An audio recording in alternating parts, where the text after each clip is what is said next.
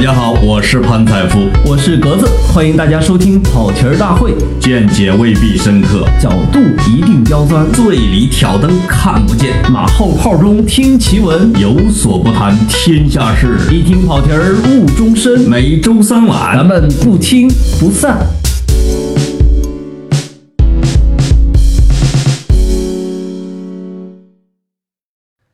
大家好，我是格子。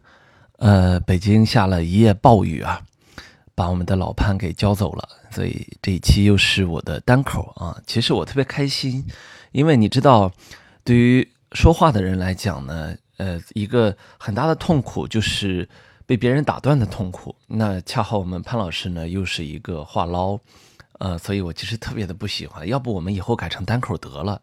我发现好多人都是喜欢我不喜欢老潘，对不对？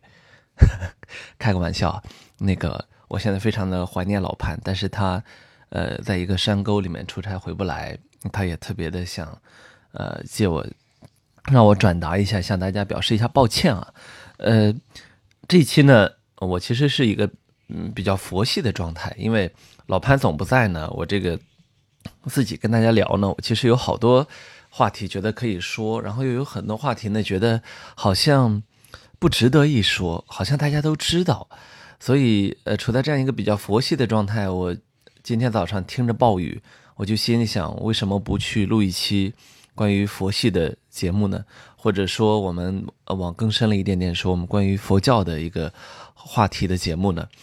呃，想到这个话题之后呢，我就看了一下我手边，发现关于佛教的书还真不少比较简单的，什么白话文的《汉传佛教与佛寺》啊。等等，那还有各种各样的呃，《金刚经》啊，《六祖坛经》啊，《心经》啊，这些比较简单的经典，这里呢都有。当然，这绝对不意味着我有这个宗教信仰，但是呢，我可以说，在所有的宗教里面，佛教是让我最感觉到有亲近感的，在知识上也好，情感上也好，觉得与它更接近。原因是，我觉得可能是中国知识分子。本身我们所受的教育、所读的东西，本来就是儒释道三者融合之后的一个结果，所以我们很容易在那里面找到一个精神源流，甚至我们生活中所常用的那些词，有大量的来自佛经，比如这两年来呃比较流行的“初心”，对吧？呃，非常典型的来自佛经的一个词。那我有很多朋友，他其实喜欢读基督教的东西。我们去看，无论好莱坞的电影还是很多西方的作品呢，他特别的喜欢引用圣经里面的话，就是金句特别的多。有些朋友甚至为了练英语，把圣经整个翻烂了啊！当然到最后也没有形成宗教信仰，但是呢，会英语水平得到了大大幅度的提高。呃，我倒没有这样的想法。我觉得想起佛教，想起佛经来，呃，想起。佛教中人，我们经常会想到一些性格色彩特别鲜明的，不是特别典型的。你比如说，我一下子就能想到花和尚鲁智深。呃，在日本作家宫崎市定的《宫崎市定说水浒》里面，他曾经专门提到说，如果在一百单八将里面找一个大家最喜爱的这么一个角色的话，那应该是非鲁智深莫属。呃，这个观点我是认可的。呃，实际上。鲁智深，无论从各种意义上来说，我们都面临着一个问题，就是他到底是个真和尚还是假和尚？大家知道他喝酒，他吃肉啊，他杀人啊，他好不好色？这个书里面并没有说啊，但是你基于这些呃特点，大家可以稍微判断一下。那他甚至后来跟着宋江啊南征北战，当然杀人无数啊，而且即便是他打的那个禅杖，也足足有。六十二斤重，啊，这说说明了是一个杀人的武器，是一个攻击性很强的这样一个禅杖，不是我们传统意义上的佛教用途。那如果大家还记得《水浒传》里面的描述的话，他其实就是在一群泼皮面前耍禅杖的时候，林冲在院子外面一片喝彩啊，就此开启了他们两个人一生中的友谊。呃，但是。关于鲁智深是个真和尚还是个假和尚呢？作者其实前面留的都是伏笔，啊，就是我们看到这些太不像和尚的部分都是伏笔。等到他的最终曲的时候，我觉得才是作者的真意，就是他随当时随着宋江，呃，把那个方腊给生擒了，在押解回去的过程中呢，到了杭州的六合寺休息。半夜呢，他听到钱塘江的潮信啊，就是潮水的那个信息，那他就想起来自己师傅曾经。嘱托过四句话，那已经是很多年前自己还非常年轻、刚入佛门的时候的四句话。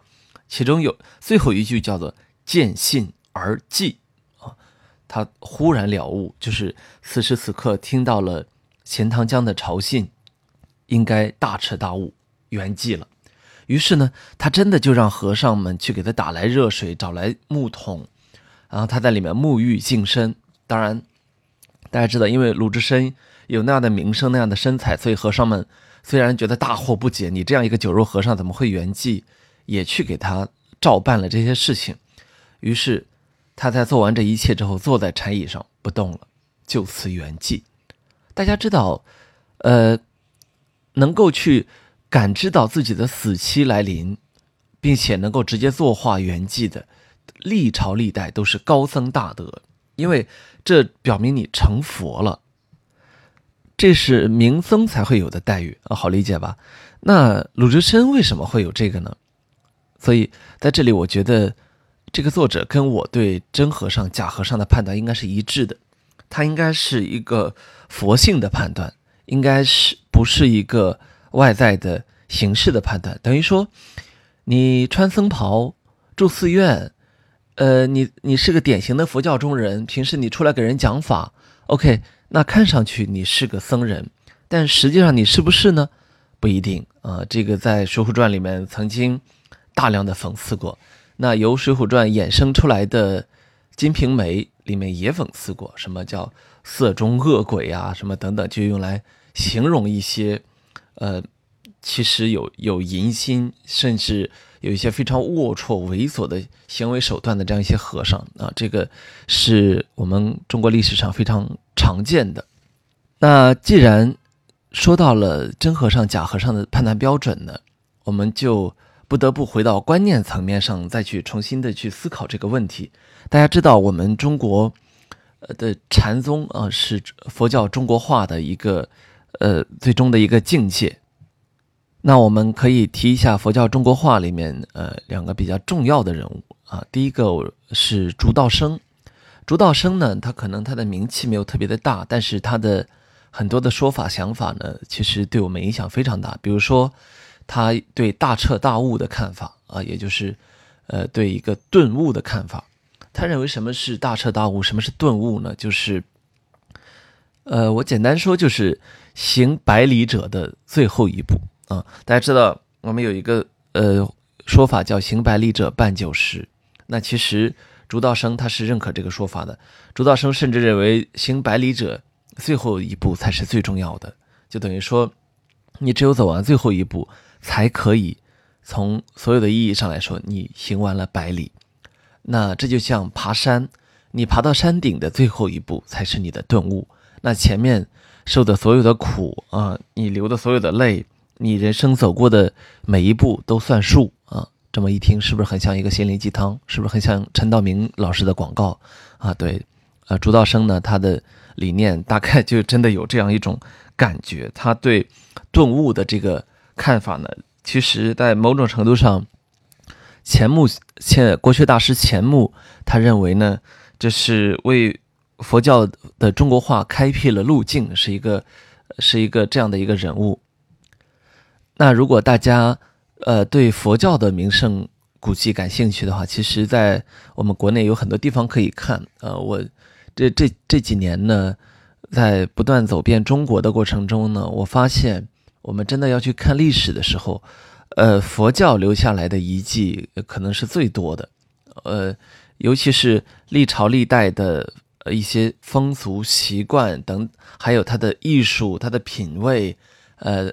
那个年代的成就很多都是在寺院里面有所体现的，包括也在我们著名的一些石窟里面有体现。呃，如果大家沿着丝绸之路逆行啊，一路进入我们的中原，呃，一路看我们的石窟和一些遗迹的话，你会发现一个大概的佛教中国化的一个过程。但是呢，这个并不精确，也不准确，因为它还有很多条其他的路，比如说从海上丝绸之路，比如说从我们的南方等等等等。但是这样的一个过程呢，一个一个物理意义上的过程呢，它其实。还不如观念意义上的过程模糊。呃，在观念意义上，佛教传入中国呢，除了我们所耳熟能详的那些故事之外，呃，它本身是一个非常复杂的，呃，不断的在哲理意义上，在哲在那个推广意义上很多的反复的纠葛。那我呢，倒不是想谈这些纠葛，而是，呃，谈一点点简单的，我认为有助于我们，呃，形成一个。所谓的判断标准的这么一些事情，那所以我第二个想谈的人物就是六祖慧能，他的《坛经》，如果大家有兴趣的话，可以读一读。呃，《坛经》可以说是非常具有启发意义上意义的一本，我认为是科普的书啊，但是六祖慧能的书。呃，因为慧能呢是一个文化水平非常低的一个人，那这里呢也就有一个很精巧的设计，就是。因为他文化水平特别低，然后他最后大彻大悟到那个层面，所以他所推广的是世间众人皆可享用的智慧或者说学问。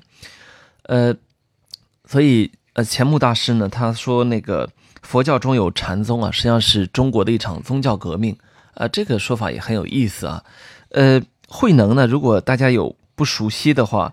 呃，你一定会对他的这么两句话非常非常熟悉啊，叫做“菩提本无树，明镜亦非台，本来无一物，何处惹尘埃”。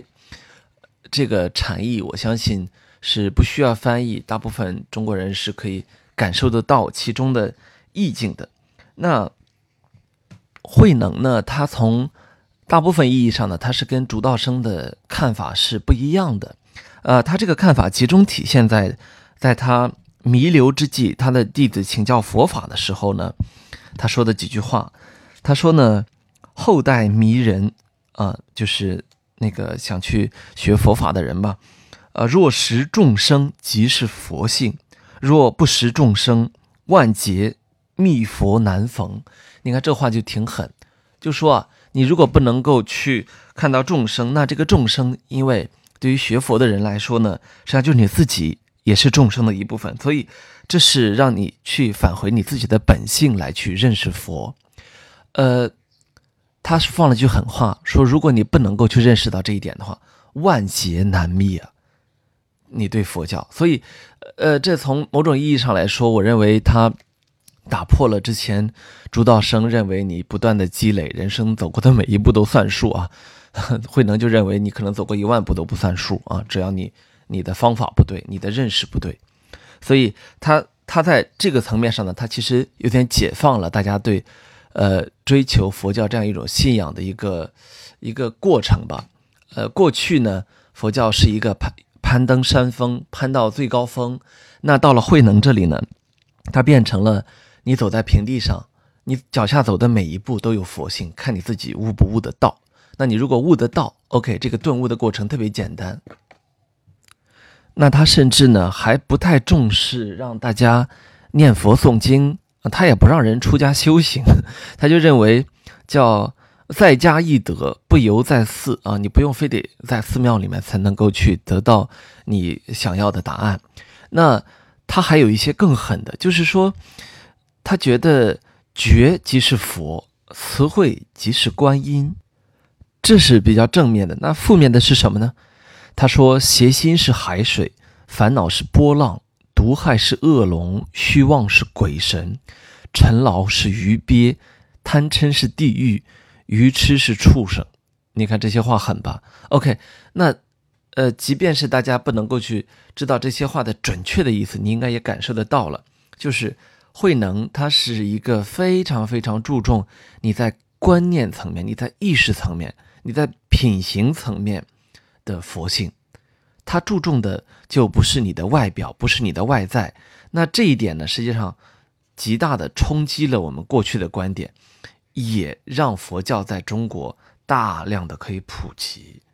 为什么呢？因为它把佛教从过去那种很吓人的威严，变成了一种生活化的可爱。它把极乐世界的万般美丽呢，用一种很平实的方式展现了出来。就这样，佛教在中国，它从一种很崇高的宗教，慢慢的经过很多高僧大德，把它变成了一种比较思辨的哲学。这是我们中国知识分子比较习惯的一种方式。那到六祖慧能这里，它开始变成一种大智慧，对生活大宽容的一种宗教。所以，它从一个印度来的对人的束缚，变成了一个中国本土的对人的一种解放。OK，从这个层面上，你就可以看出我们历朝历代的知识分子、诗人、画家、文学家，他们有多么的热爱这样的一种传宗思想。因为大家都有自己的生活，但是呢，在这样的生活中，你还是可以接近修行，你还是可以在自己的艺术中去体现这样的修行的成果。慢慢慢慢的，呃，像禅宗，它就开始成为中国的佛教。而禅宗呢，它本本质上是要把大家打出山门，让把你送出寺庙，让你回到尘世，让你在尘世中修行。所以，呃，今天呃，我们经常会见到有人他开始呃出家，他开始披上僧袍，他开始进入寺院，甚至呢，有一些很高学历的人呢，他也开始把这个当做一种呃那个。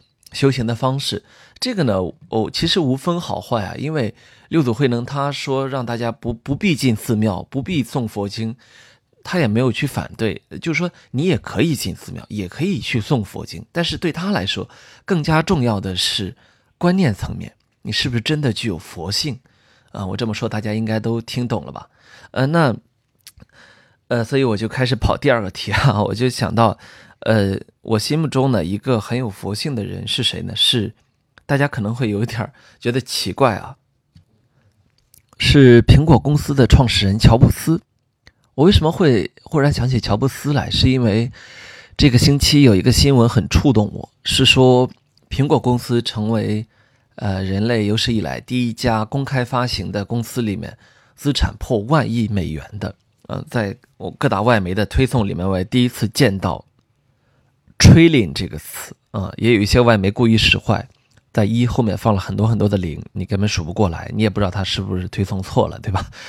嗯，乔布斯他亲手创办了苹果公司，这是非常早的一件事情，但是他要到一九九七年重新回到苹果之后，才重整了苹果的河山。那他只只有短短的十四年的时间，他到二零一一年他就去世了，然后苹果在他的亲自选定的接班人 tim 库克带领下，继续沿着他原定的轨轨道狂奔。我们看到，乔布斯去世几年来，苹果再也没有出过革命性的产品，而是一直在借助 iPhone，然后 MacBook 这样的一些旗旗舰产品不断的前进。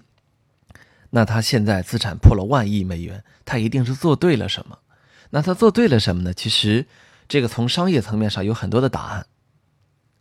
我呢，过去几年呢，也不断的去读有关乔布斯的东西，但是呢，呃，我今天想跟大家分享的是关于乔布斯他禅性的那部分。实际上，他是一个，因为他从小他是一个很有灵性的这么一个人。那有灵性的人呢，他就耐不住。那他耐不住的情况下呢，他就会自很自然而然的去走向宗教，去寻求帮助。那乔布斯呢？他其实是一个成长于嬉皮士时代的这样一个人，呃，我还真有几位美国朋友是成长于那个时代的人，他们几位跟乔布斯有个共同的特点呢，就是都曾经在年轻的时候背上自己的行囊去印度。我不知道他们每个人去印度的特点、那个目的是不是一样，但是乔布斯去印度，他的想法非常的直接，他是迷恋上了。呃，这样一种修行，他当时要去印度拜访，呃，印度的尼姆卡罗里大师，呃，那他去了之后，想去找到自己的这样一个精神导师，结果没想到，在他费尽千辛万苦到那儿之后，发现大师已经不在人世，但是呢，他还是继续在那儿流浪，流浪这段流浪生活呢，给自己呃有了非常重的一个影响。那等到他回到呃美国之后，他其实也找到了自己的呃新的精神导师，就是叫一川弘文。一川弘文呢，他本身就是禅宗的这样，呃，他本身他父亲就是一位禅师，那他后来就受到那个叫铃木俊龙的影响，去了美国。呃，如果铃木俊龙这个人大家不了解的话呢，其实他本人他本人也是一个呃，怎么说呢，非常出名的一个禅宗的布道者吧。呃，叫有一本著作叫做《禅者的初心》啊，这本书呢对于乔布斯的影响也非常的大，就是这样一种听从内心的声音的这样一种呃宗教层面的建议呢，实际上对乔布斯影响非常大。大家知道他当时去了。美国的里德学院，里德学院呢是，呃，一所收费非常贵的一所大学。那乔布斯仅上了一段时间的学之后，他就厌倦了，于是他直接退学。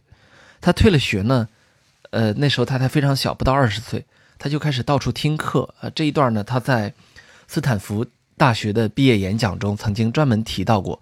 如果大家没有读没有读过这个演讲的话，我强烈建议读一下。这么多年来。关于呃精英人士在大学的毕业演讲，我认为乔布斯的是最好的一个，没有之一啊。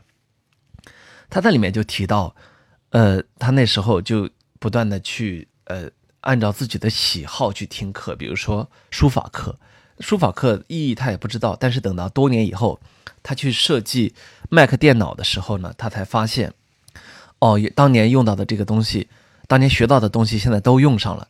那后来他又调侃比尔盖茨说：“正因为 Windows 抄袭了 MacBook，呃 Mac，所以呢，全世界的大部分电脑都有了漂亮的字体可用。”那在这个演讲中呢，乔布斯还有另外一段，我认为，呃，对大家来说启发更大，就是当他在十七岁的时候，他看到了一个东西，就是说每天都要问自己今天是否值得一过。OK，这是一个非常。直追内心的问题，这个是直接拷问自己的内心，有点禅性吧，有点佛性吧。OK，呃，他那时候是五十岁，他说，过去三十三年间，每天我都会问自己，今天是否值得一过。如果在很多天里面答案都是否定的话，那我就要重新的思考一下自己的人生。这这个话呢，其实对我来说冲击非常大啊！自从自从。看到这个演讲至今的每一天，我其实都会去问一下自己，今天是否值得一过，效果非常神奇。经真的会遇到很遇到过很多次，连续很多天，你觉得其实这一天不是非常好，但是也正是在不断的这样的问题中呢，呃，得到了很多的启发，呃，去校正了很多人生的走向，啊，这是我我觉得乔布斯。很有禅性的一个非常有意思的一个体现。那当然，他的这个禅性呢，并不全都是好的。可以说他有很多呃普通人可能难以忍受的东西。比如说，在他成为一个亿万美元富翁之后，他家里买了一个呃两百多平的一个房子，只有他一个人住，很不错吧？然后他的房间里面呃有什么呢？只有一盏台灯。一把椅子啊，那时候都没有床，他直接就是洗，呃，他的如果说他地上铺了床垫算是床的话，那 OK，他也有床。所以那个时候，乔布斯有一张经典的照片，就是他在自己家里拍的，他坐在家里面的地上打坐，边上有一盏灯，然后没有别的了。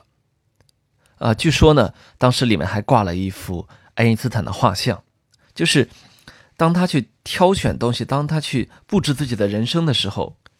他从自己的修行中得来的，尤其是，呃，在这个过程中受到的日本美学的影响，对，呃，对他的影响过深，所以他整个的人生就是，是一种，呃，无论他挑选什么，他都极其纠结的状态。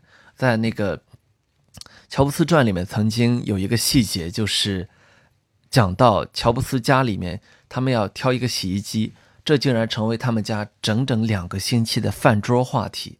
OK，无论你是不是崇拜他，你是不是想啊成为他儿子，变得特别 特别有钱，继承一大笔钱，你愿不愿意在两个星期里面，在饭桌上唯一的话题就是讨论家里应该买一个什么样的洗衣机？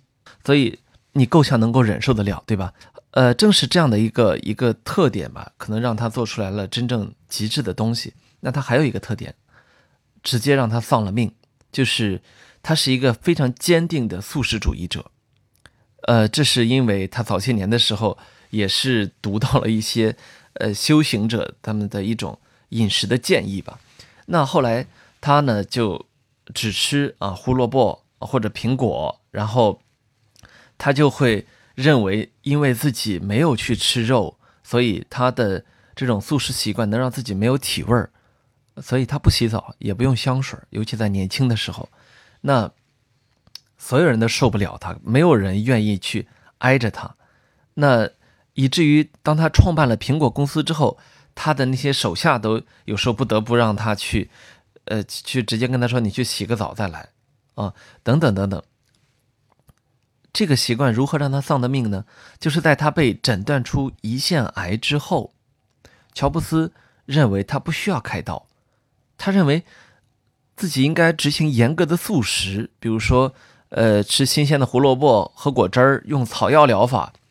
他用这样的自自己非常顽固的方式，整整耽误了九个月的治疗时间，实际上就把胰腺癌早期的这样一个黄金治疗期呢给错过了。呃，可以说他英年早逝，只有五十六岁就去世了。一定程度上，正是成也萧何，败也萧何，自己的这样一种人生的理念太强，导致他谁都听不进去。那。他坚持不吃荤，以及得了癌症呢，导致乔布斯当年已经有些中年发福了。到他临去世前的两年呢，大家如果对他的发布会有印象，是极其消瘦的一个状态。当然，他这样，呃，很有范儿啊，很好看。但是呢，真的，呃，是作为乔布斯的非常喜欢乔布斯的人，我会觉得非常的心疼。那我还清晰的记得，二零一一年的时候，那天我正在北京的七九八玩儿。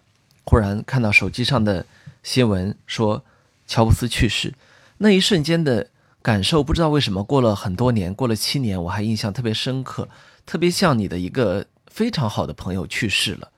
呃，在某种程在某种程度上，可能比那个还要再深一些。呃，那天呢，我印象特别深刻，我回回到呃回去之后呢，很快呢，我就去订了。呃，第一版的，因为那时候还没有出版。因为乔布斯逝世的消息之后没多久呢，呃，Water Isaacson 就宣布《Steve Jobs》这本书呢马上发行。呃，这个呢我已经知道了，就是乔布斯在生前呢知道自己时日无多，所以想给自己留下一本传记。他呢也很特别，他挑选了呃写出布兰克林传记、那富兰克林传记和爱因斯坦传记的 Water Isaacson 是《时代》杂志的。呃，一位非常资深的作者，呃，而且他告诉 Isaacson，他说你可以随便去采访，我也可以帮你去联系，但是在我死前，我不想看到你的书，我不想被你气死。就是他也知道自己有很多方面是呃大呃普通人难以容忍的，他也知道会有些人对他的评价非常低，或者是对他的评价非常极端。那 OK，他干脆不看，非常非常有意思啊，呃。这本书拿到第一时间，我几乎是废寝忘食的把它给看完了。那时候只有英文版，非常厚的一本书。看完之后呢，呃，多知道了它很多细节，感觉呢更加的震惊。那过去只过去几年间呢，我又反复的从很多的其他的渠道，呃，包括读书啊，包括读资料啊，在网上。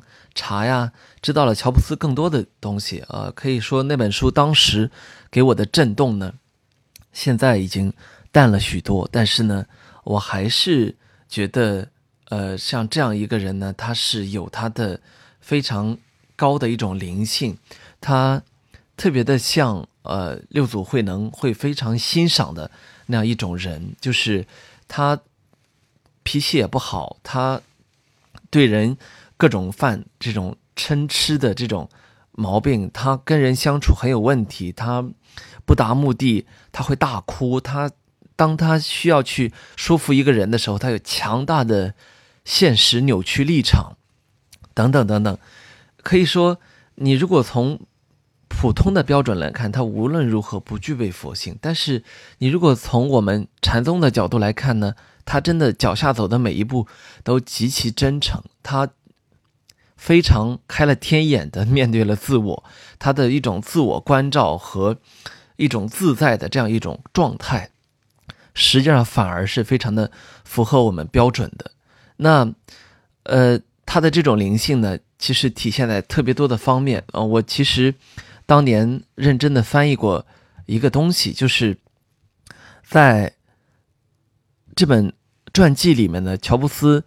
呃，专门给作者念了一封信，这封信呢是他跟老婆 Lauren 呃那个结婚二十周年的时候，他写给老婆的信。他跟他老婆的这个认识呢，或者说在一起的过程呢，也是呃一一比较传奇的一段经历啊。那是一九九零年的时候，他参加一次讲座，认识了这个 Lauren。那他就晚上呢，他还需要去开一个会。他到停车场，然后他把车钥车发动了，把车钥匙打开，然后他忽然问了自己一个问题：如果今天是我人生中最后一天，我是愿意去开一场很无聊的商业会议呢，还是同这个女人一起度过？啊，那答案非常明确，他马上就把车钥匙拔下来，穿过停车场，问劳伦是否愿意跟自己共进晚餐，这样就开启了一段伟大的爱情故事。那实际上在之前呢，乔布斯。这作为一个浪子呢，曾经交过很多的女朋友，甚至包括约翰列侬的前女友，呃呃，那啊，对，约翰列侬的前女友等等。呃，但是遇到劳伦呢，他遇到了一生所爱，然后他又问了自己一个追追向自己心灵的问题啊。所以等到二十年后，他们一起再回到结婚的地方，叫那个阿瓦尼。他们再去重新回溯这段人生的时候呢，乔布斯手写了这样一封情书。这封情书写的如此之美，以至于知乎上当时马上就呃由李开复发起了一场活动，就是翻译乔布斯的情书大赛。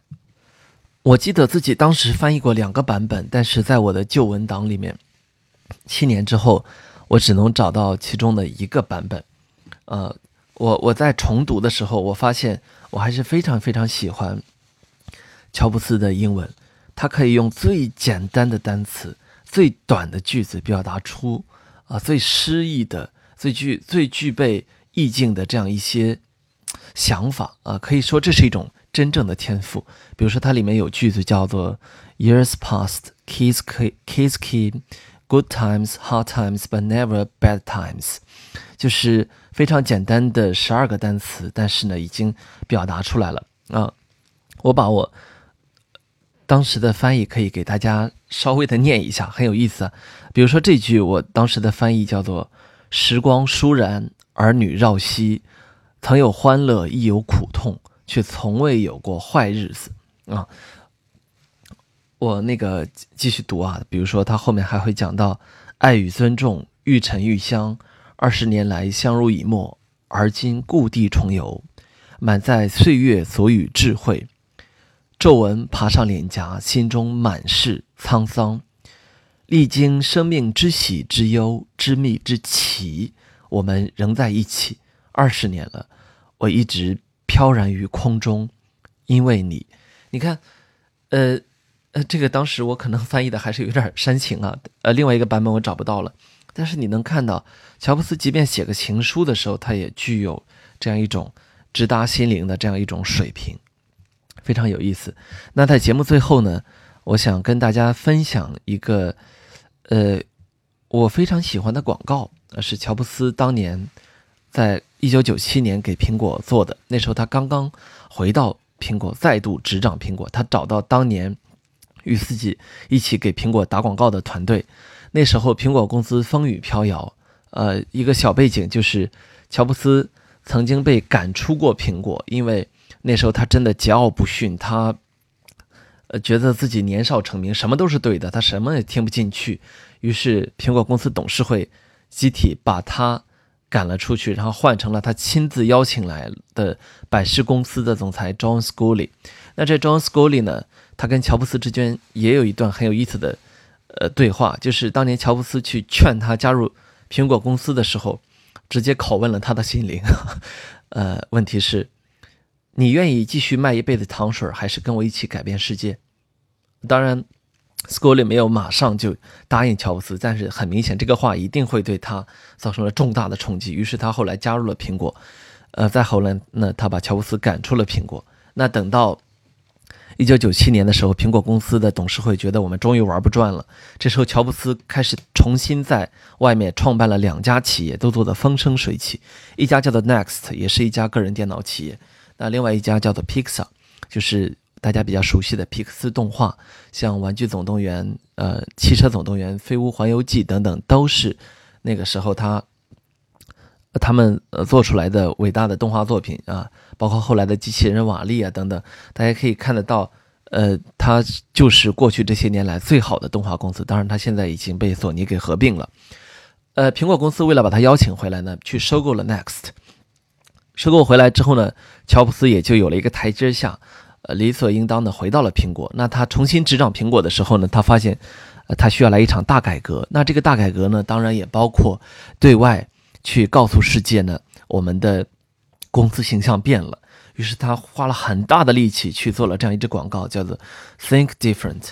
大家可以在网上找到这支呃广告的那个电视版本啊，它有一个视频。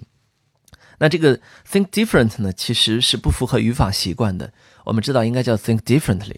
呃，这在这个广告里面呢，它的广告词特别的、特别的呃冲击人心啊。